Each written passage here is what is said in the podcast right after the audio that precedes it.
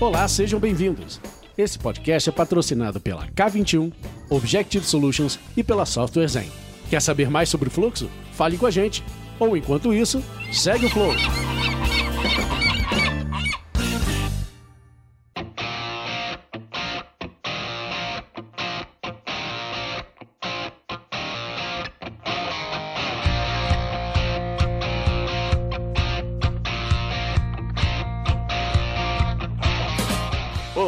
Começando Segue o Flow. Eu, Lula, sigo aqui de São Paulo e eu converso com os meus amigos Danilo Garcia. Fala, Danilo. E aí, pessoal, tudo certo? Guilherme Guitch. E aí, Guitch? E aí, galera, beleza? Tudo certo? E agora, nessa temporada que tá começando, temos novidades aqui, porque está conosco ela, convidada especial para essa temporada e quem sabe para sempre, né? Para integrar nosso time aqui, se ela gostar, se ela curtir aqui. Thaís Rigolon. Fala, Thaís, tudo bom? Oi, gente. Tô muito feliz de estar aqui, animada e meio nervosa. Não vou, não vou negar, viu? Não vou negar. Mas enfim, tô super feliz. Que isso, mais de 100 episódios quase no Agile Girls. Quantos episódios no Agile Girls já, Thaís? Mais de 80 já. Mais de 80 no Agile Girls, tá nervosa. Tem mais experiência que a gente. A gente tem quantos episódios? De longe. Vocês lembram? A gente tem De longe. 10. 10 episódios, a 8 Ela, vezes ela mais. fez só 10 segue flow. Isso. Mas não é por isso, gente. Não é por isso. É porque o livro, né? Enfim, é- são aqueles livros que a gente. Ai, será que vai agora? Será que vai agora? Entendeu? Então tem uma responsa aí por trás. Então eu já vou começar com umas novidades aqui, Thaís. Porque a gente fez uma enquete ao final da última temporada e as pessoas que ouvem o Cego Flow escolheram qual livro a gente acompanharia durante essa temporada. E o grande vencedor, não vou fazer muito suspense porque provavelmente está no título do episódio, né? Foi o Thinking Systems da Donella Meadows, é, famosa Dana, né, pros amigos íntimos dela.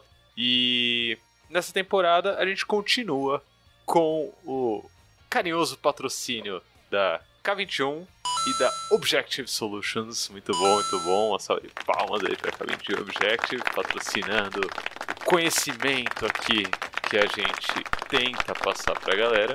É, e outra novidade é que nessa temporada a gente mudou de leve a estrutura. Para quem acompanhou a primeira temporada com The Principles of Product Development Flow do Don Heinertsen, né? O livro Flow. É, para quem não acompanhou, volta lá e acompanha os episódios anteriores. Mas para quem acompanhou, a gente mudou sutilmente a nossa estrutura é, de blocos aqui. Então a gente começa com um resumo do capítulo. É, a gente segue para uma discussão aberta. A gente vai para o trecho favorito de cada pessoa. E por último, a gente tem um, um bloco, um quarto bloco ali, que é segredo. Não vou contar o que é. Mas é interessante. Fica até o final que vale a pena. É isso, vem com nós, segue o flow.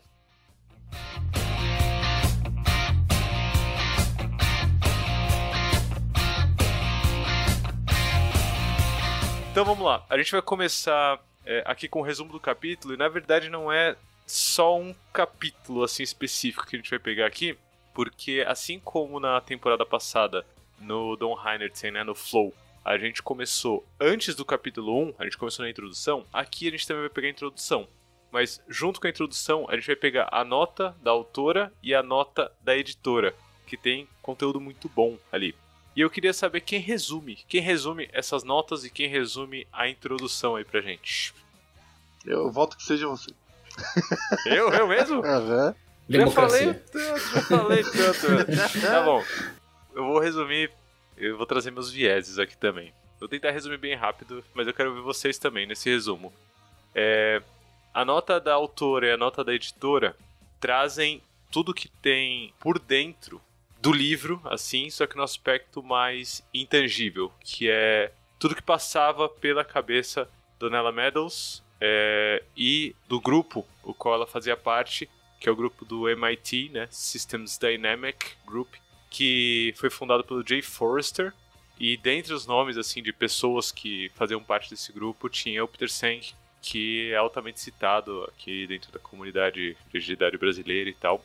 E basicamente na nota da autora, na nota da editora e na introdução, o que o livro traz é que pensamento sistêmico não é alguma coisa aplicável simplesmente à gestão. né? A gente trouxe uma temporada do, do Don Heinertsen passada que a gente focou muito em gestão de fluxo de desenvolvimento de produtos, né? É, agora eu acho que a gente olha ainda para gestão, é, que é um assunto que nós quatro que a gente gosta bastante, mas a gente vai além e a gente conecta com o mundo como um todo. Então, basicamente, para mim, o resumo é a ideia de que é, sistemas são elementos conectados com uma função ou propósito, certo? É, e isso é aplicável desde um fluxo de desenvolvimento de produtos, como a gente falou na temporada passada, até o próprio corpo humano. Né? O corpo humano é isso, são elementos conectados com uma função ou propósito. É, e é tudo no mundo, né? Então, a, a Dana, eu acho que a gente ganha muito em trazer o System Thinking, ou Thinking Systems, né, no caso, é, para o nosso podcast aqui, porque a Dana ela não era nem alguém de gestão especificamente, ou de tecnologia, ou de qualquer coisa do tipo. A Dena, ela era é, ambientalista, ela era cientista é, no aspecto mais geral da coisa, bióloga, e o pensamento dela sobre pensamento sistêmico no geral é muito mais amplo do que o que a gente na nossa bolhazinha pensa, e ela faz a, o esforço de trazer essas, é, é essas análises sobre o mundo e não só a parte técnica é, do pensamento sistêmico, apesar dela ser muito foda também na parte técnica do pensamento sistêmico, na linguagem técnica em modelos computacionais para processar sistemas. Esse é meu resumo. Faltou alguma coisa? Se complementariam? Você já falou bastante coisa, né? É, é, ela, te, ela tem para quem vai ler o livro, né, tem, tem várias metáforas que ela usa, que eles usam nessas, nessa primeira parte para mostrar que o pensamento sistêmico ele veio antes da, da análise racional, né? Ele, ele até comenta um pouco sobre isso. Então a gente, todo mundo é um, um, um, um pensador sistêmico. A gente nasce um pensador sistêmico. Isso faz parte da nossa vida. A gente vive desde o momento que a gente nasce, a gente já está até mesmo na barriga da sua mãe, você está dentro de um sistema, né? Você está vivendo, experienciando aquilo e, e, e moldando seus comportamentos de acordo com o sistema em que você está inserido. Então é, é, Eu achei legal que você falou de. Ah, vamos trazer agora o pensamento do sistema podcast e tudo mais. Isso é bem interessante porque isso é uma disciplina que transcende tudo, cara. Tudo que a gente faz tá pautado em pensamento sistêmico em alguma forma, né? Eu falo, eu falo no meu trabalho assim, a galera que me conhece mais de perto sabe assim, eu falo de sistema o tempo inteiro assim, e, e quando eu contei para as pessoas que foi por causa desse livro, elas falaram assim, cara, agora eu sei porque você só fala em sistema o tempo inteiro e tudo para você é sistema. O livro ele, ele, ele muda a tua cabeça de uma forma absurda, assim, que você eu olho para um, pra um negócio, uma situação nova, eu olho para um time de pessoas e vejo assim, cara, qual sistema que, que, que é isso aqui? O que, que, que tá acontecendo? Quem são as partes? Como é que eles se conectam? Como é que eles se relacionam? Então você começa a, a perceber outras coisas pela ótica, pelas lentes do sistema, é, que faz com que você mude a sua forma de pensar e de encarar as, a, as situações e os problemas que são apresentados para você. E ela fala isso eu acho de uma forma muito lúdica nessa primeira parte. Né? Ela, fala, ela fala várias metáforas. Ela fala a metáfora da, da mola, ela fala os, os ensinamentos sufi que, que estão para mostrar exatamente isso de uma maneira muito simples, que você não precisa você não precisa de matemática, você não precisa ter um conhecimento vasto sobre aquilo para entender que, cara, você já faz isso, né? Mesmo que uhum. você não saiba o que você faz, você faz isso. Acho que é isso. Acho que uma coisa legal também é que ela fala que o núcleo da teoria de sistemas que ela estuda é bem o núcleo mesmo, não é nada de vanguarda. Então ela quer focar em resolver problemas reais. Então acho que isso também é uma boa conexão que a gente pode fazer assim com o nosso dia a dia, para além do trabalho, né? Com, enfim, como cidadão, como que a gente se conecta aí nas relações, na nossa sociedade e tudo mais. Então, acho que essa parte é bem legal também. Exatamente. Genial.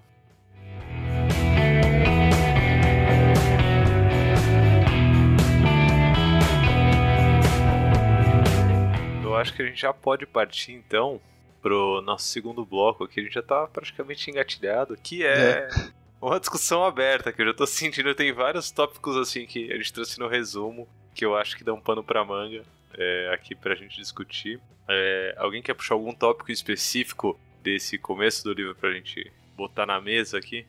Eu quero começar pelo onde eu sempre começo, que é a estrutura do livro. muito bom, Danilo, muito bom. Então, é, é, depois a gente parte para as partes mais interessantes, que são as, as, metáforas e o conhecimento em si. Mas o, o, livro, ele, ela separa o livro em três partes. Na primeira parte ela fala, ela fala sobre o que, que são sistemas, né? É, então ela, ela até comenta ali que ela, ela de forma reducionista ela separa as partes do sistema para que você saiba, você aprenda a identificar é, o, tudo que tem dentro de um sistema e aí você a partir, a partir desse conhecimento você começa a entender, ok, como é que um sistema funciona, né? A partir do momento que você consegue separar ele. É, e aí na segunda parte ela chama de o zoológico de sistemas, aonde ela vai te apresentar vários sistemas diferentes. É, eu, eu, ouvindo ela no, no, no, áudio que a gente ouviu aqui agora, me lembrou tipo Globo Repórter, assim, sistemas, aonde eles vivem, o que eles comem, o que eles fazem. Bem zoológico mesmo, né? e, e é bem legal assim, porque você consegue você consegue perceber em várias áreas da nossa vida, em várias áreas do mundo, como que sistemas se comportam, como que eles funcionam, onde que eles existem, sistemas dentro de sistemas que compõem mais sistemas, então é uma coisa muito doida que ela, ela abre para você, assim, é, é hora de você divergir, né, e você pensar assim, uau, cara, isso aqui é grande pra caramba. E depois ela fecha com problemas e oportunidades, né? Como é que você lida com sistemas no mundo? Né? Então ela fala de das armadilhas sistêmicas, ela fala de oportunidades com é que essas armadilhas que você pode ter a partir do momento que você identifica. Então, é, basicamente é o que, que é um sistema, né? Definição mesmo da coisa. Vou te dar vários exemplos de, de sistemas que existem no mundo para te dar um guia de como é que você pode começar a identificar sistemas no seu mundo e como é que você lida com eles, né? Quais são os problemas, como é que eles agem e quais são as oportunidades que você pode ter a partir do momento que você identifica eles. Boa. Não tem aquele momento que vocês ficam meio assim, tipo, meu, nossa, isso aqui é muito. Entramos num buraco aqui que tá indo pra. Nossa, vocês sentem isso, porque isso eu, eu sinto é, é o tempo todo. Isso é o tempo todo, cara. Várias vezes as nossas discussões abertas elas vão entram no. vão junto com a Alice pra Wonderland e não voltam, tá? isso é verdade. É, mas eu vou pegar o gancho, Danilo, é, que você já começou ali pelo, pelo finalzinho da introdução, quando ela, ela fala qual é a estrutura do livro, então acho que você resumiu muito bem é, a estrutura no geral. Eu vou pegar o último trecho da introdução, que é a parábola que ela traz é, dos homens cegos e a questão do elefante, né? Basicamente. Eu vou pegar por isso porque eu usei essa parábola. Tipo, faz muitos anos que eu uso essa parábola, assim. Nos treinamentos da K21 é, mesmo, tem um exercício que a gente faz. Sempre que a gente fala sobre pensamento sistêmico, a gente traz é, ali umas imagens pra galera, pra eles viverem um pouco essa parábola. Assim, a Thaís, acho que deve lembrar. Você fez algum treinamento já, Thaís, que, que trouxe essa parábola? Já. é, e eu não sabia. Eu não sabia muito bem de onde vinha, né? Essa parábola, assim. E agora temos uma referência aqui, que é o livro da, da Dana. É, e a parábola é muito boa, porque ela, ela fala sobre pessoas tateando um elefante, e aí cada uma. É, é legal porque ela traz até uma ênfase aqui, cada uma se acha a espertona, né? Não, não, eu sei a verdade. A verdade é que, é, tipo, Tatiana Rabi fala, isso daqui é uma cobra, claramente uma cobra pendurada aqui e tal. E aí, tipo, não é, não é, necessariamente isso que as pessoas falam, né? Mas, tipo, acha que sabe o que é, porque tá vendo uma parte e não, não é, né? Acha que sabe o que é outra parte não é. é. E no final as pessoas tentam entender a função do todo, tirando simplesmente pela parte. É, e acho que isso para mim foi o ponto que chocou assim minha, minha cabeça quando eu conheci pensamento sistêmico no geral. Não foi com a com a Donella Meadows, né? Tanto que eu nem sabia que a parábola estava aqui na introdução. Foi com o Peter Seng, é, na quinta disciplina, mas que faz parte de uma mesma comunidade. E aí, o que me leva dentro do buraco que a Thaís falou aí, que a gente geralmente vai entrando assim, ó, e vai descobrir que, meu Deus, isso é profundo o negócio. O que me leva a refletir também sobre essa comunidade do MIT. E comunidade é um, é um negócio que a Dana cita aqui na nota dela, é, que na nota da editora também é citada e que na introdução também é citada, comunidade, né? E no final a gente vem da comunidade ágil, né? Da comunidade ágil brasileira, assim, basicamente, nós quatro aqui. É, e eu acho que isso tem tudo a ver com sistemas, né? Do tipo, a comunidade em si é um sistema que naturalmente emergiu é, que tem uma função propósito que não necessariamente é explícita, assim, claro, mas que a gente sente que vai indo. E dentro desse sistema tem subsistemas, né? Tipo, segue o Flow mesmo, que é um subsistema também, que está conectado com esse todo. É, e é muito doido, assim, começar a pensar em todas essas conexões, sabe? E, e além, assim, do tipo, até onde isso pode chegar. Eu acho que uma parte interessante que, que ela vai começar nesse primeiro capítulo também é que ela vai fazer uma análise um pouco mais é, assim, ela vai tentar separar as partes para decompor o que é um sistema, né? E ela vai explicar nesse capítulo 1 pra gente. É, mas não significa que tanto o pensamento sistêmico ou o pensamento analítico, ambos são contraditórios e a gente não pode apoiar em um ou outro. Eles são bem complementares e fazem parte para a gente começar a entender um todo, né? Eu acho que essa é uma parte bem importante que a gente tem que levar em consideração quando a gente vai ver tudo que ela vai apresentar. É, eu gostei bastante de uma coisa que você falou, justamente sobre é, essa parte de pensar que é, não, não somente no, no, trabalho que a gente está falando, mas a gente está falando é, dos nossos modos de consumo, é, da nossa parte que a gente de respostas políticas, enfim, tudo que a gente faz no dia a dia a gente está contribuindo ou não é, para determinados sistemas que hoje a gente está inserido, né? É, então é bem importante a gente levar em consideração isso. Mas poderia talvez começar já começar a falar do que, que é um sistema, né? O que, que a gente pode definir um sistema? Acho que eu já cheguei a citar aqui, mas vale a pena acho que até deixar o highlight aqui, ó, pá. Deixa eu ler específico. É, um, um é, elementos conectados com uma função ou propósito. Basicamente é uhum. isso, né? Qualquer conjunto de elementos conectados com uma função ou propósito pode ser visto como um sistema. Se os elementos não estão conectados de alguma forma, isso não é um sistema. Se eles não têm uma função ou propósito, eles também não formam um sistema, eles são só elementos conectados assim.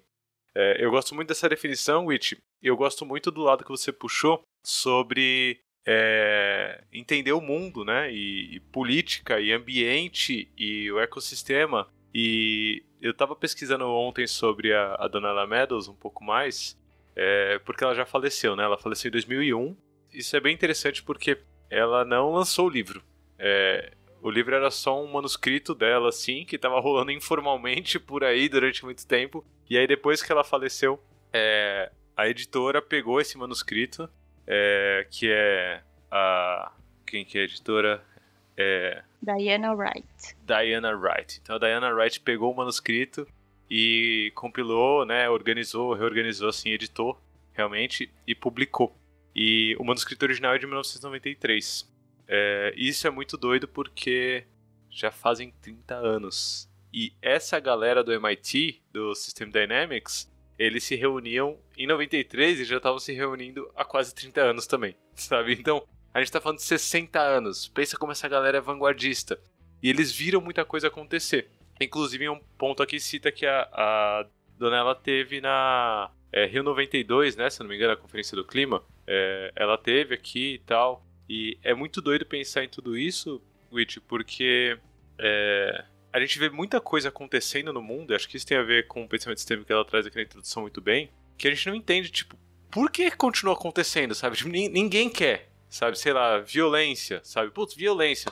Por que continua acontecendo a violência? E a, a gente... guerra, né? A que tá guerra, tá né, Thaís? Oh, extremamente propícia, assim, a, a, guerra. E ninguém quer. É... E aí, por conta do nosso pensamento vindo da Revolução Industrial, a gente tende a usar uma análise que coloca a, a culpa da ocorrência desses fatores é, em coisas externas, né? É, e na real, tá tudo conectado. Então tem coisas internas também, tem atos, comportamentos meus que afetam nesse todo e que faz essas coisas acontecerem. É, e aí não é que esse pensamento reducionista que vem da Revolução Industrial e tal, como você falou, né, tá errado. É, só que ele precisa ser complementado por um pensamento mais amplo também.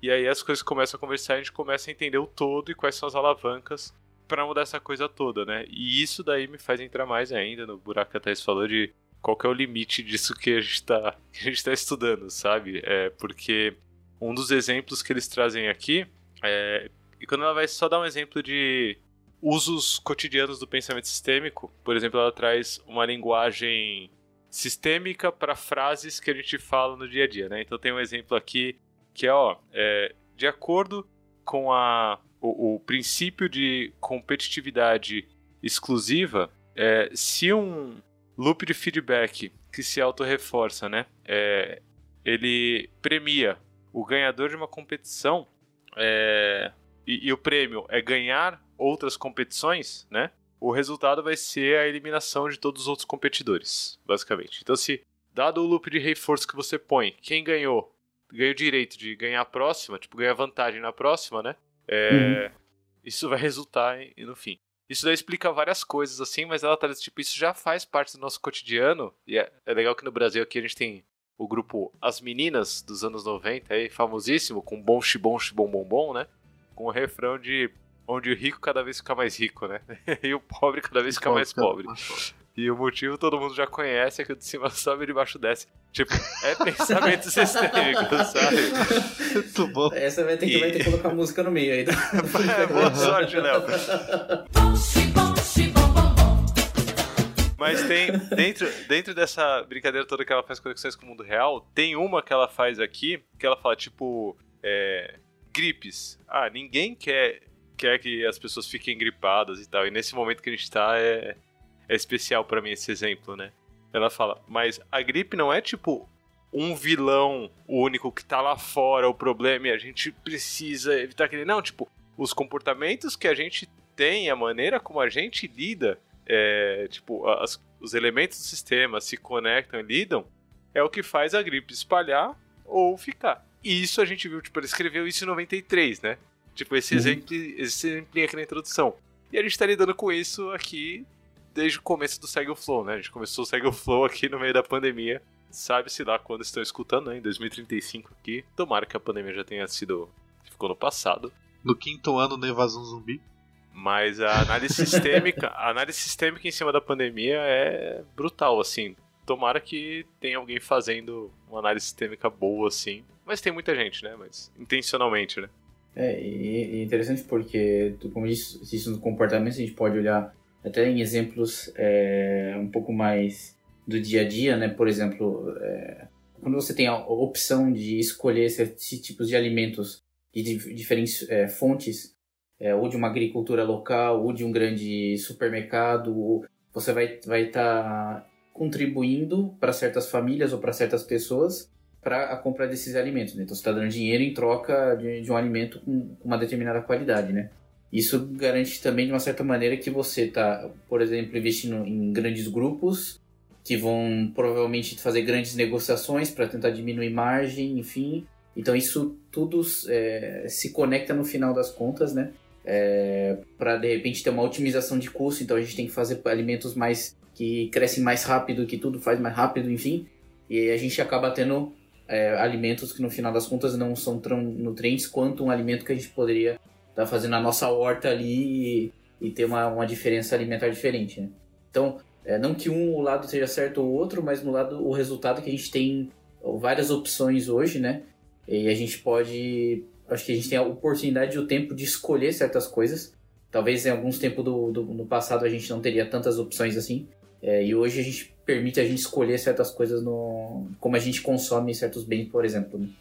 Acho que uma outra reflexão legal também, que trazendo assim para o mundo organizacional, quanto a gente enxuga gelo no dia a dia, assim, né? Uhum. Com essa visão local. Porque às vezes a gente está tão no, lá afundado nos problemas do contexto específico que a gente esquece que a gente está no todo daquela organização. A gente faz parte, e se está tendo um problema na organização, a gente faz parte desse problema, né? Então, o quanto a gente olhando só para o nosso contexto, a gente não está enxugando gelo, né? E, e o que, que, será que falta para a gente parar e refletir e ver se realmente o que a gente está fazendo está impactando ali no, no, global da organização, né? Isso. Porque aí senão não faz sentido nenhum, né? É desperdício. É, pessoal, da otimização local e otimização global, né? E aí a gente encontra também, no final das contas, qual é, qual é o propósito e qual é a função desse sistema que a gente está interagindo, né? E aí se conecta porque a gente tem que, tem que fazer certas escolhas. Talvez uma escolha local ela não vai ser muito otimizada para algo que a gente quer no global. E a gente tem alguns trade-offs para ser feitos ali, né? Mas é interessante. Mas isso, isso me chama a atenção. Mas acho que eu até comentei isso no outro, no outro episódio. Né? Mas o, o Ambenabó, ele, ele falou uma frase para mim que define praticamente tudo que a gente tá falando aqui. Que ele falou, uma vez ele falou pra gente quando ele veio lá na, na empresa, que quando ele entra num contexto novo, assim, ou ele tá conversando com uma pessoa, sabe, com um diretor ou com um C-level da vida e tal, e o cara tá falando dos problemas que eles estão enfrentando, não sei o que, a primeira coisa que ele se pergunta é assim, que jogo que esse cara tá jogando? Entendeu? Cara, essa pergunta eu acho fenomenal, assim, porque você é, é lúdico, mas ao mesmo tempo, assim, cara, que jogo que ele tá jogando? Quais são os objetivos dele? Baseado nisso, quais são os comportamentos que levam ele a atingir esses objetivos? Esses objetivos são os meus objetivos da empresa? São ou não são? Esse cara tá jogando contra, tá jogando a favor? Então você já consegue saber tanta coisa do, do sistema que aquele cara tá inserido só fazendo uma simples pergunta. Cara, que jogo esse cara tá jogando? Né? Isso, assim, explodiu a minha cabeça. Quando, quando ele falou, assim, eu falei, meu Deus do céu, cara. E, e, e hoje eu uso o tempo inteiro. Eu entro num, começo a trabalhar com um time novo, eu começo a falar, vou falar com alguém na minha empresa, falo, cara, que jogo que essa pessoa tá jogando? Qual é o objetivo que essa pessoa quer com isso? Será que, assim, não, queremos melhorar a empresa. Tá ok, beleza, vamos tentar melhorar a empresa. Você começa a conversar com a pessoa e fala, calma aí, mas o que você tá me dizendo não vai melhorar a empresa. Vai melhorar para você, não vai melhorar a empresa. Né? Então você começa a pescar todas essas, essas nuances né, do, do, do próprio sistema e os comportamentos que, tão, que são inerentes a ele. Quem nunca passou por esse caso que a Thaís falou, né? De, putz, você tá fazendo uma, uma melhoria ali, nossa, tá melhor e tal, não sei o que. Aí tempo vai passando e essa melhoria vai sendo engolida por coisas ruins assim que vêm e só aparecem, só acontecem, você não entende o que. E acho que isso tem muito a ver com o que você tá falando, ainda de que jogo Sim. que a gente tá jogando e tem a ver com o que a gente trouxe de é, sistemas maiores é, e sistemas menores, né? Assim, então acho que quem começa a trabalhar começa a ter um pouco mais de noção de como melhorar o trabalho e vai tentando fazer, só que tá dentro de um sistema menor. E aí, se você não enxerga que jogo que está sendo jogado no sistema maior, tudo que você faz no menor, né? É, pode ser simplesmente uma otimização local que vai ser engolida e aí é enxugar gelo, igual a Thaís falou, assim. É, eu sinto no coração. Quando, quando a gente fala isso, tipo, várias passagens da minha vida, assim, profissional vem na cabeça, sabe? Porque eu não tava fazendo essa pergunta para mim mesmo, Danilo. E, e, que inclusive para mim é um highlight desse episódio aqui forte, né? É, eu não me fazia a pergunta de que jogo que está sendo jogado Sim. no sistema mais amplo, né? No sistema maior, no macro sistema ali. É, tem um exemplo concreto disso. É, eu estou vendo acontecer, na verdade. Você tem departamentos que têm OKRs, mas a empresa não tem OKR. Então, como é que você tem certeza que o seu OKR está em concordância com os objetivos da empresa se a empresa não tem o O? Cadê o O para você fazer os seus KRs? Né? Cadê os KRs deles para você fazer os seus também? Então, assim, ok, é um framework para você poder fazer esse tipo de coisa, mas você consegue, é, abstraindo isso, é se você não sabe qual é o objetivo da empresa, cara, pra qualquer lugar, qualquer lugar que você vai tá bom. Entendeu? É a mesma coisa de novo, Alice no País da Maravilha. Se você não sabe qual caminho que você tem que seguir, qualquer caminho serve. Então você tem. Aí você começa aquele departamento e fala assim, não, beleza, então eu vou, eu vou seguir para cá porque eu acho que isso aqui é o correto. Aí você tem um outro departamento e fala, eu vou seguir para lá porque eu acho que lá é o correto. Aí tem um outro que vai para um outro caminho. Aí daqui a pouco você vê aquela empresa sendo puxada, esticada para tudo quanto é lado e não sai do lugar, né? Isso explica um pouco do porquê as iniciativas não vão para frente. Muitas iniciativas não vão para frente, né? Porque querendo ou não, não tá não tá conectado no maior. Então você tá tentando puxar para cá e você tem uma força muito maior puxando pro outro lado. E aí a galera fica frustrada porque, pô, tentei fazer e não deu certo e tal, mas se você tiver noção do, cara, será que o sistema tá indo para esse lado? Se você tem essa noção de você não tá indo para cá, tá vindo para cá mas você quer ir para lá? Foi beleza, então eu posso seguir com a onda e fazer a onda girar e fazer ela voltar, né? Eu aprendi isso com o Yugen Aplo. Né? Ele tem um livro chamado Como Mudar o Mundo, onde ele fala sobre pensamento sistêmico. Ele fala que o primeiro passo para você lidar com sistemas é você dançar com o sistema. Eu adoro isso. Dança com o sistema, né? E aí eu, eu junto isso com uma frase que o Manuel Pimentel me ensinou, que é: se você bater de frente com o sistema, o sistema vai bater em você duas vezes mais forte. Então, não bata com o sistema, dance com o sistema. Eu acho isso fenomenal. Mas vocês já viram aquela desculpa quando isso acontece?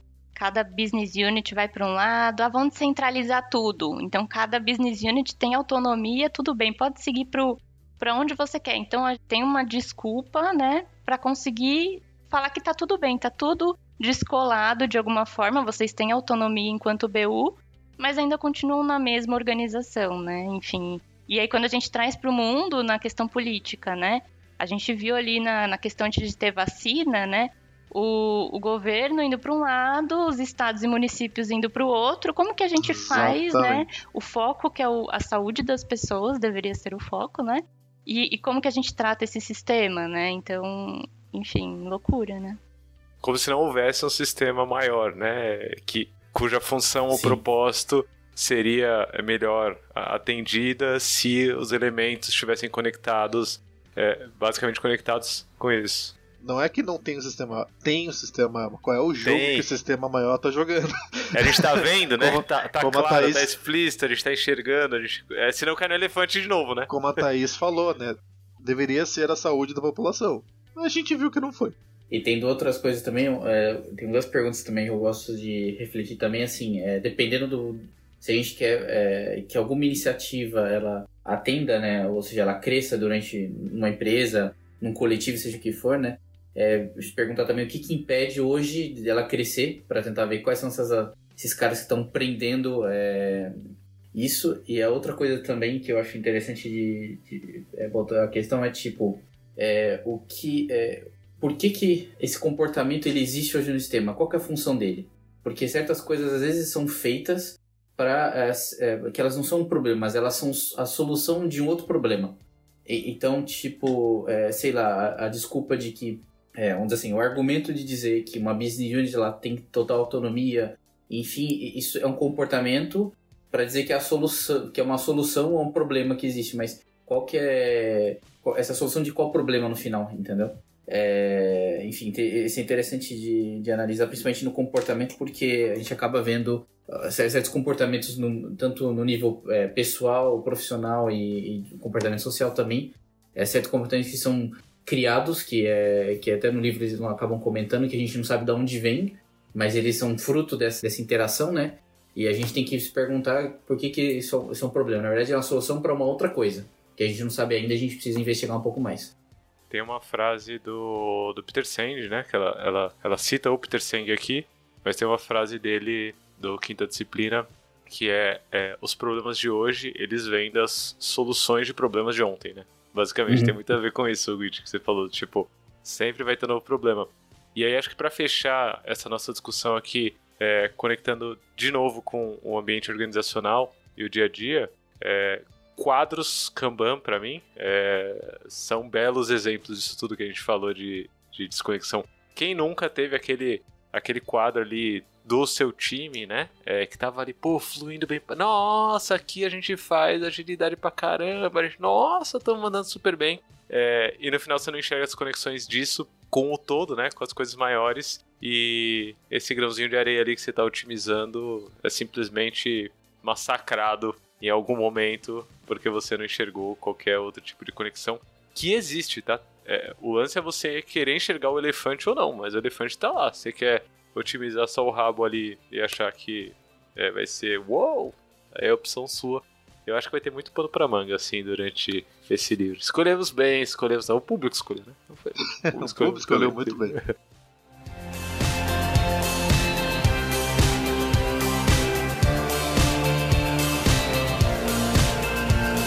Bora pro terceiro bloco, frase favorita. Inclusive, esse é o meu bloco favorito, da frase favorita, porque eu sempre fico na ansiedade de saber o que vocês vão trazer. Quem quer começar? Começa com a minha frase, hein? Porque aí garante pelo menos que não pega a frase toda. Esse negócio você vai perceber, tá, Thais? A galera vem que tem o costume de roubar a frase, assim. Aí você tem que ainda bem que eu anotei umas frases aqui, porque ninguém me avisou, né, Isso. né, que era pra falar frase. Ainda bem que é eu verdade, fui aqui anotando. Mas já deixa uns backups aí, tá? É, esse é sempre bom. Então, é, é, a frase, na verdade, da parte de introdução, que a gente já explicou já, né? É, é onde, que, onde o, tem uma citação do Akoff, do Russell Akoff, é, que ele está explicando, tipo, que os gestores, no dia a dia, eles não são confrontados com problemas, né? É, eles são confrontados com, não com problemas que são independentes de cada um, mas com situações dinâmicas que são fruto de um sistema complexo né, que está em mudança e interagindo entre eles, né? E é o que eu, a parte que eu gosto mais dessa, dessa, desse trecho é justamente a parte que, que ele chama isso de bagunça e, e, os, e os managers não estão resolvendo problemas, mas eles estão gerenciando ali a bagunça criada pelo, pelo é sistema. É o que a gente faz, é o que a gente faz, gerenciar bagunças. Muito bom, muito bom, muito bom, Grit. Gerenciar bagunças é o que managers fazem. Certeza que você pegou a frase que alguém ia falar. Com certeza. Eu, eu vou aproveitar aqui, porque vai que, né? a frase que eu gostei é que ela fala da, na parte da lente do sistema é uma forma de pensar que nos dá liberdade para identificar as causas dos problemas e enxergar novas oportunidades. Então, o quanto que a gente está buscando a causa raiz, né, e não olhando ali o sintoma e tá tratando os sintomas. Assim. Então, acho que essa parte é bem legal. Muito bom, muito bom. Repete a frase aí, Thaís, que é muito boa. A lente do sistema é uma forma de pensar que nos dá liberdade para identificar as causas dos problemas e enxergar as novas oportunidades. bom, genial. Nossa, é, eu tô. é, Eu sou suspeito pra falar, né? Que eu gravava o Love the Problem, né? Então, essa frase toca no meu coração de forma especial, né? Quem não ouve Love the Problem, ouça lá Love the Problem, podcast bem massa também. eu vou pegar uma frase aqui também, porque aí o Danilo, se pegou a mesma que eu, ou da Thaís ou do. Grit, vai ter que se ferrar. a que eu selecionei aqui é: se uma fábrica é, acaba, né? Vem abaixo, mas a racionalidade que a produziu é, ainda persiste, né? É, então essa racionalidade, esse pensamento, né? é, vai simplesmente produzir uma outra fábrica, né?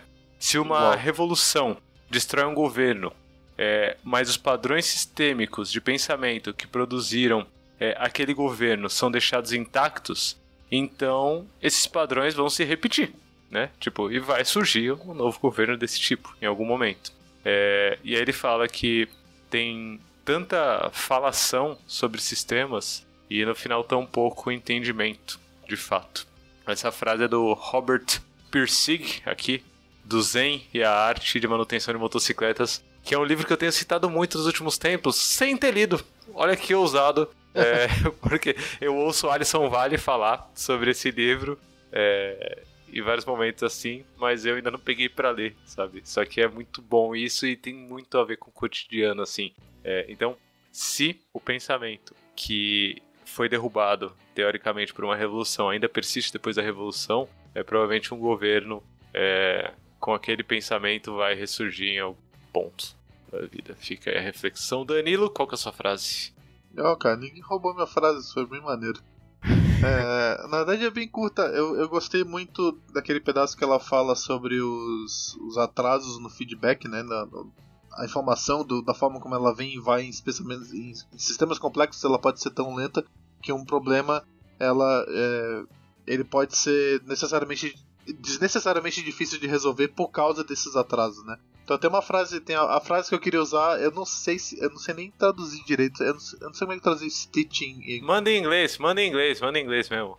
Essa frase em inglês é muito boa porque ela rima, mas em português não vai rimar, mas acho que stitch é ponto, né? Tipo que é aquele ponto de que a gente faz quando a gente se corta, né? Acho que sim, isso. Se eu não isso, me isso, engano. Isso. Então, tipo, se você fizer um ponto na hora certa, ele, ele, ele salva você fazer nove pontos, né? Então, você fazer um ponto na hora correta, ele salva de você resolver um problema muito pior. Então, isso tem muito a ver com o que a gente fala na comunidade ágil e Kanban e whatever de feedback curto, né? Então, você ter o feedback mais rápido possível para você ter a oportunidade de poder fazer um ponto na hora correta e ter que, sei lá, amputar uma perna no futuro porque você teve algum problema. Eu gosto, gostei muito dessa parte.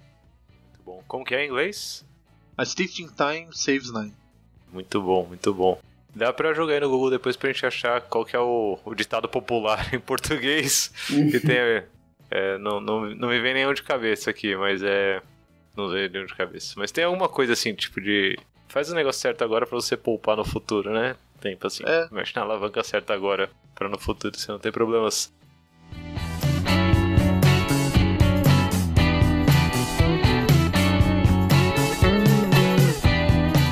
Acho que a gente pode partir então pro nosso último bloco, que é o bloco secreto, né? Ninguém sabe qual é que é. Talvez saibam, talvez tenham na- nas legendas, o que sei lá. Mas é um experimento nosso, que é a rasgação de seda. Explicitamente aqui, rasgação de seda, em que a gente agradece é, pessoas que, que contribuíram, acho, com a nossa formação e com é, quem a gente é enquanto ser humano até hoje, conectado com alguma coisa que a gente leu, claro, né? Não vai rasgar seda à toa assim e mandar um beijo pro meu pai e pra minha mãe, especialmente pra Xuxa, né? Não é a ideia daqui. Mas se quiser também pode, é livre, é livre. É, quem quer começar a rasgação de seda aí? A, a minha é bem simples e bem rápida. Eu, eu vou agradecer o Celso Martins, lá da, lá da Thaler, de Floripa. Eu não. Ele realmente mudou o curso da minha carreira por causa desse livro e de vários outros que ele me indicou, né? Então, a minha carreira como, como em agilidade, ela, ela. Quando eu tava começando, eu conversei com ele num, num Agile Floripa. Essa foi, foi, foi uma. Foi uma grande oportunidade de ter morado em Floripa nessa época e ter conhecido toda essa galera lá. Acho que foi meio que o berço do Lean do Kanban no Brasil. Tirando o Forte. Yoshino que tem em São Paulo, foi lá. Ela é bem forte isso. E ter conversado com ele, ele ter falado assim, cara, lê esses livros aqui, ó, e nessa sequência. E foi exatamente o que eu fiz, e o livro da Donella estava neles. E, e foi sensacional, assim. Então eu só tenho a agradecer ao Celso que ele realmente mudou o curso da minha carreira. Coisa muito bom. Bom, posso falar também aí. Quem que eu posso agradecer? Tem uma ideia. É, vou agradecer o Gaiton, que foi meu ex-chefe no Brasil. É, agora ele está na França aqui também. É, ele que me apresentou esse livro na época. A gente estava conversando tal, sobre várias coisas de agilidade. É, ele falou: Ah, tem um livro do Don Heinstein que é da hora. Ah, também tem esse livro da, da Donella que é da hora, tal, não sei o quê. E foi aí que eu conheci esse livro e, e agora a gente está falando sobre ele. Então agradeço aí, Gaiton. Em português você vai entender também, então. Pelo agradecimento. Genial. Inclusive, Guit, Gaiton é, teve uma sessão na XPConf, se eu não me engano, Isso. do ano passado, sobre aprendizados dele na Amazônia, quando ele estava aqui no Brasil e, e, e, passou um tempo na Amazônia. É sete meses na Amazônia, com a família e as crianças. Genial. Caramba! Gaeton. Eu tive a oportunidade de conhecer o Gaeton aqui quando, quando eu encontrei com o Guit no Agile Trends, acho que o Gaeton estava lá, e tive a oportunidade de é, dar uma aula em que o Gaeton estava na aula também lá em Lille, na França. Muito gente boa, francês, muito gente boa. Um abraço pro Gaeton, que ouve português, né? Entende português também, morou aqui muito tempo. Muito bom. Thaís, vai rasgar seda pra quem? Alisson Vale, acho que ele, enfim, acho que ele é a pessoa que mais cita, né? E, e, acho que ele super endossa, né, a Donella e toda, enfim, toda a reflexão que ela traz no livro. Então, acho que foi minha primeira é, pessoa, assim, que citou muito, sabe? Então, Poxa, é o Alisson, né? Então você tem que agradecer de alguma forma, né? Alisson, vale. Sempre todos no coração. Nós, com certeza. Não tem, não tem como, né? Você acha que os quatro podiam tranquilamente rasgar seda pro Alisson, assim. Bom que a Thaís instanciou aqui. É... A minha rasgação de seda vai ser para alguém que provavelmente não vai ouvir esse podcast. Mas tudo bem. Quem sabe, né? A esperança nunca morre. É... Mas a Donella, é, na nota da autora aqui, né? Quando ela traz ela agradece todo mundo que fez parte do MIT System Dynamics e tal, mas na sequência ela fala é, que ela é grata também a muitas pessoas que nem falam diretamente sobre pensamento sistêmico, sobre sistemas em si, mas são grande natural system thinkers, né? Então, naturalmente pensadores sistêmicos. E ela fala de uma galera, tipo Albert Einstein aqui e tal. Então, o meu agradecimento, minha rasgação de ser aqui vai é, para a pessoa que eu tenho citado como meu pensador sistêmico favorito na atualidade, é, em palestras e, e, aulas assim, e que eu não tinha. É, eu tinha sacado isso, mas eu não tinha esse aval assim da Donella de falar, putz, existem natural system thinkers, sabe? E agora eu consigo agradecer falando, é um pensador sistêmico foda, que é o Emicida. É, então, quem sabe um dia o Emicida não ouve isso daqui, ó. Se você conhece o Emicida, passa pra ele pra ele ouvir. Quem sabe já pensou. é, mas o MC ele fez um, um álbum, né, no, há uns anos atrás, o Amarelo, e deu origem a um documentário que está no Netflix. E o documentário é uma aula sobre pensamento sistêmico, basicamente. É óbvio que nem todo mundo que vê vai entender o pensamento sistêmico ali, mas quem está acompanhando com a gente é, o Cego Flow, essa temporada principalmente, acho que assistiu o Amarelo e entender o pensamento sistêmico aplicado ali de forma natural por dentro é lindo. Então fica aqui a rasgação de seda pro Emicida é, com essa produção, né? Pra todo Laboratório Fantasma, assim, que produziu e tal, mas o Emicida é o ícone ali. Assiste o documentário com a lente do sistema, entendeu? Isso, assim, é isso, perfeito, perfeito. Se assistiu, reassiste agora, amarelo, é tudo Olha pra só, ontem, o, com essa lente do pensamento sistêmico. O podcast te dá conhecimento, te dá pessoas a quem seguir e documentários para ver, cara. Que maravilha. É, muito, é muito conteúdo, é muito conteúdo. Gratuitamente tudo isso, hein, Danilo? Tirando o documentário que você vai ter que assistir no Netflix, aí eles cobram, né? Mas aqui, é de graça. E logo mais a gente volta então com o próximo é, episódio, com o capítulo 1, né? Do Thinking Systems aqui. A gente só, só introdução isso tudo. Agora a gente volta ao capítulo 1 no próximo episódio com The Basics, né? O básico é, do pensamento sistêmico. É isso segue o flow.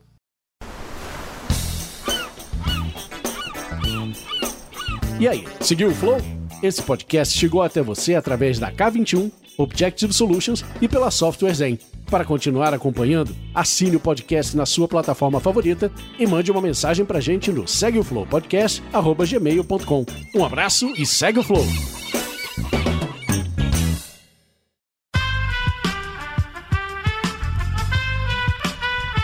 Esse podcast foi editado por Aerolitos Edição Inteligente.